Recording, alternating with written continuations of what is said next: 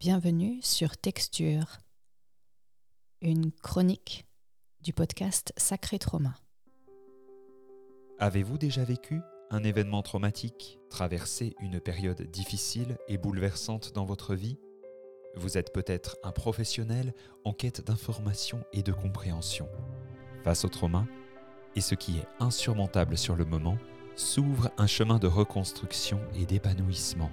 Bienvenue dans Sacré Trauma le podcast qui vous aide à retrouver la force, la guérison et la croissance dans les moments les plus difficiles. Des témoignages pour vous inspirer, des interviews et conseils pratiques pour mieux comprendre les étapes de votre parcours, des outils pour vous soutenir.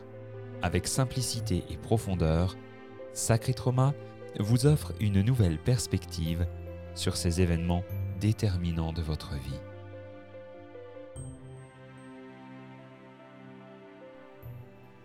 Le terme de vulnérabilité est d'origine latine.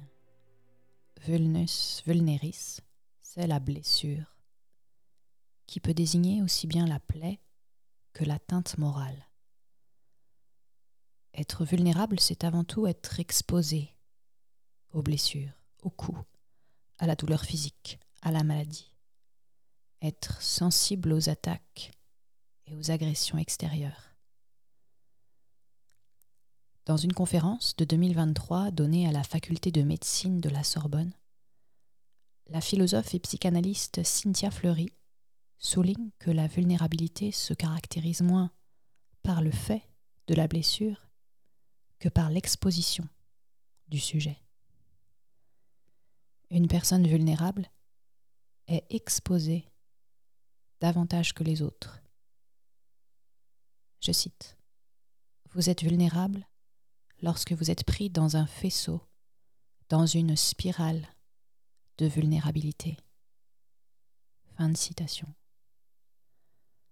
En d'autres termes, on pourrait dire que la situation de vulnérabilité est l'espace ouvert par une blessure ou une série de blessures, sorte de plaie refusant de cicatriser et prenant des dimensions d'abîme la vulnérabilité engendre un nouveau rapport au monde, dans lequel les choses tendent à devenir autant de heurts, autant de chocs, de percées offensives et inquiétantes, comme une dynamique corrosive qui entame les certitudes du sujet. Il convient de distinguer plusieurs plans de vulnérabilité. Tout d'abord, la vulnérabilité ontologique, c'est-à-dire le fait que notre existence soit inéluctablement éphémère et fragile. À cette vulnérabilité essentielle, ancrée en chaque individu, du fait de sa finitude, s'ajoutent des plans de vulnérabilité plus conjoncturels, à des niveaux d'intensité variables, selon les contextes et les contingences historiques ou personnelles vulnérabilité sociétale, économique, relationnelle, etc. Cynthia Fleury rappelle que la société, avec son lot d'inégalités et de discrimination, est une puissante fabrique de vulnérabilité, alors qu'en principe elle devrait œuvrer à les atténuer. À tous ces niveaux s'ajoute avec une urgence sans cesse avivée, la vulnérabilité planétaire, c'est-à-dire la question du devenir humain sur une planète de plus en plus saccagée par l'exploitation des ressources et les modes de vie consuméristes. Et dans un contexte de globalisation, il convient d'envisager la vulnérabilité sous son aspect systémique, dans la mesure où nous vivons dans un monde d'interdépendance extrêmement étroite. Or, pour affronter cette vulnérabilité systémique, il faudrait se pencher sur les mécanismes structurels qui génèrent et renforcent les différents.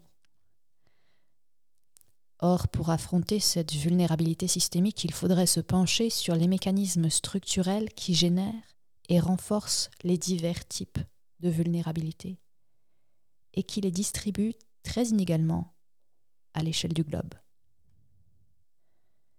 Distraits que nous sommes par les chatoiements du consumérisme et les promesses individualistes d'accomplissement personnel, nous ne sommes guère enclins à nous sentir responsables et solidaires des populations les plus fragilisées et les plus précarisées, à nous reconnaître frères et sœurs en vulnérabilité.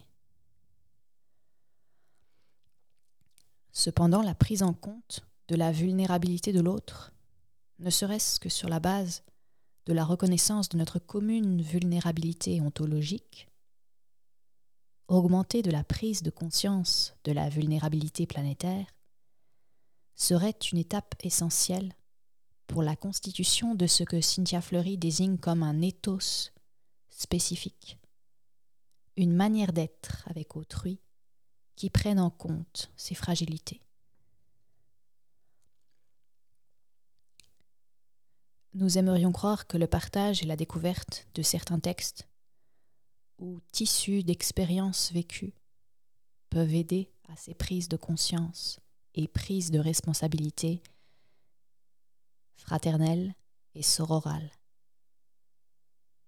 Avant de donner à entendre les extraits d'une pièce de théâtre qui aborde de front la vulnérabilité des personnes jetées sur les voies de l'exil, nous aimerions citer quelques phrases d'un texte de la philosophe allemande Hannah Arendt, sur lequel nous reviendrons plus longuement dans un autre Nous aimerions citer quelques phrases d'un texte de la philosophe allemande Arendt, sur lequel nous reviendrons plus longuement dans un autre épisode. La juxtaposition ou mise en contact de deux textes temporellement distincts peut être pourvoyeuse d'échos signifiants. Dans cet article de 1943, intitulé We Refugees, Nous autres réfugiés, la philosophe allemande Anna Arendt, émigrée aux États-Unis pour échapper au nazisme, écrit Nous avons perdu notre foyer, c'est-à-dire la familiarité de notre vie quotidienne nous avons perdu notre travail, c'est-à-dire l'assurance d'être de quelque utilité en ce monde. Nous avons perdu notre langue, c'est-à-dire le naturel de nos réactions, la simplicité de nos gestes, l'expression spontanée de nos sentiments. Fin de citation. Voilà une illustration de la spirale de vulnérabilité que nous évoquions en nous appuyant sur les analyses de Cynthia Fleury. Nous voudrions en proposer une autre qui ne manque pas de lui faire écho, tant il est vrai que les expériences de l'arrachement, du déchirement et de l'exil font signe fraternellement l'une vers l'autre, s'entre-répondent, sur fond de la vulnérabilité ontologique, qui est notre lot commun. Ces extraits qui disent la perte, le déracinement, la vulnérabilité en terre étrangère sont issus d'une pièce de théâtre de Simon Granja intitulée Terre close et qui date de 2015. Ce texte énumère brut et lucide, rude, les traumas que nous imposons c'est-à-dire ce que les procédures décidées par l'Union européenne depuis quelques années et appliquées au sein des pays membres impriment au corps et au psychisme de personnes décrétées indésirables.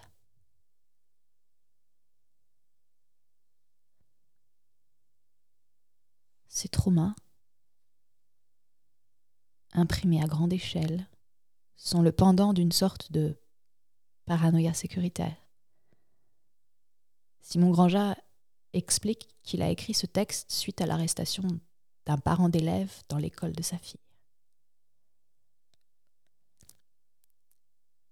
Le premier extrait se trouve dans le troisième chant de la pièce intitulée Terre close.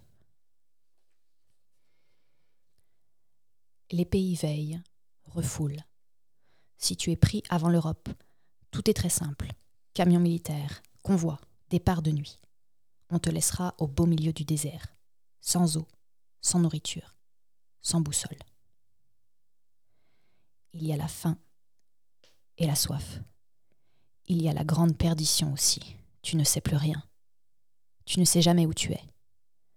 Si ce petit village devant toi va te donner à manger une tomate, un morceau de pain, petite braise solidaire, ou bien te battre, tabassage en règle en toute impunité, viol aussi, bien sûr, souvent.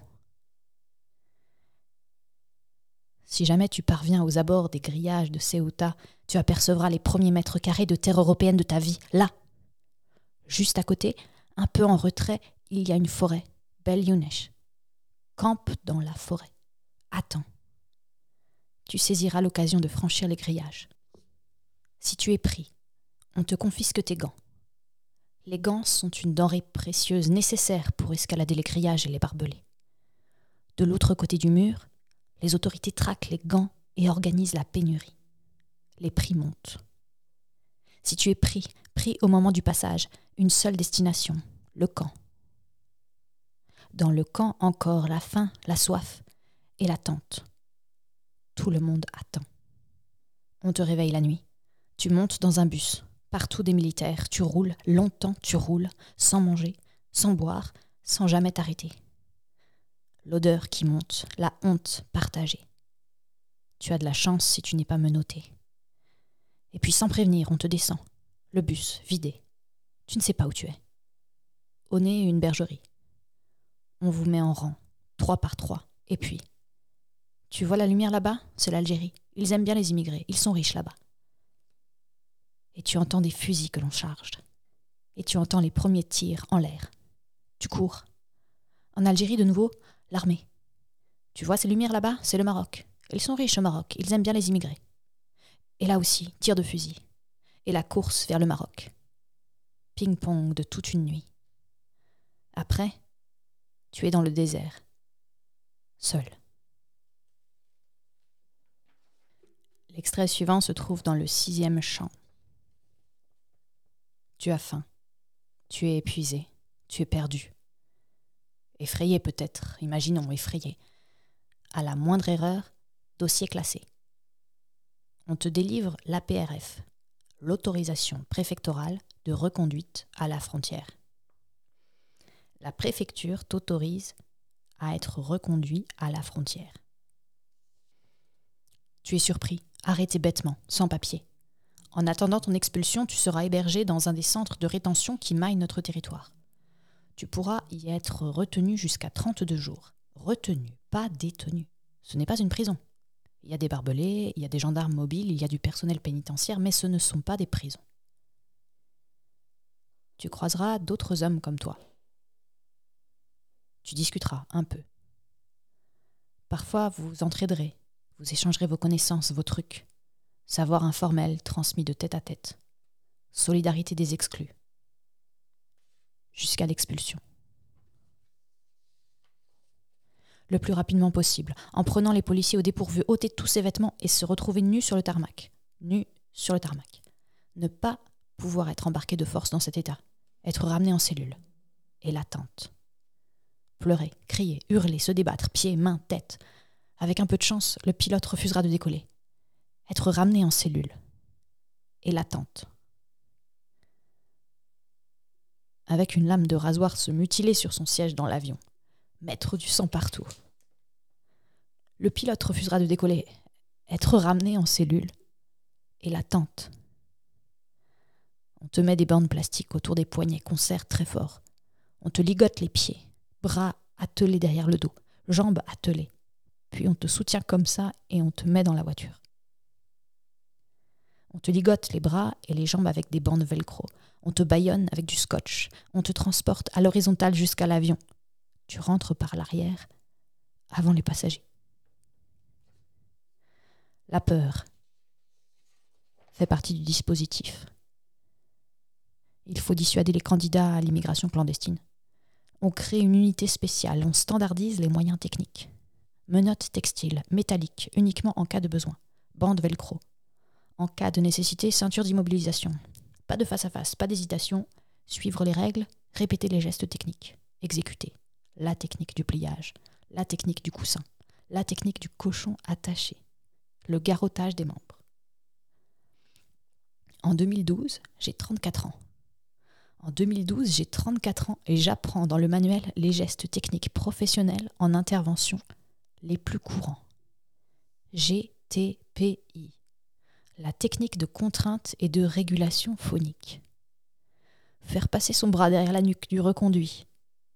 Pour revenir devant la gorge, en saisissant le vêtement de ce dernier tandis que le second bras vient fermer cette boucle ou cette clé d'étranglement sur la face latérale du cou et que le front de l'escorteur appuie sur la tempe de l'éloigné exercer une traction sur le vêtement en imprimant un mouvement de rotation du cou. Maintenir cette pression 3 à 5 secondes puis relâcher tout en gardant les points de contrôle. Maintenir le dialogue en permanence. Attention, ne pas pratiquer cette technique plus de 5 minutes consécutives. Les risques d'atteinte traumatique sont la détresse ventilatoire et ou circulatoire, la défaillance de l'organisme, voire le risque vital. Sur le compte rendu, en majuscule, juste B bien embarqué. Soutenez ce podcast en le faisant connaître à une ou plusieurs personnes. Ajoutez quelques étoiles, un pouce en l'air, un commentaire permettra sa diffusion auprès du plus grand nombre. Retrouvez également l'ensemble des épisodes sur sacré-traumapodcast.com.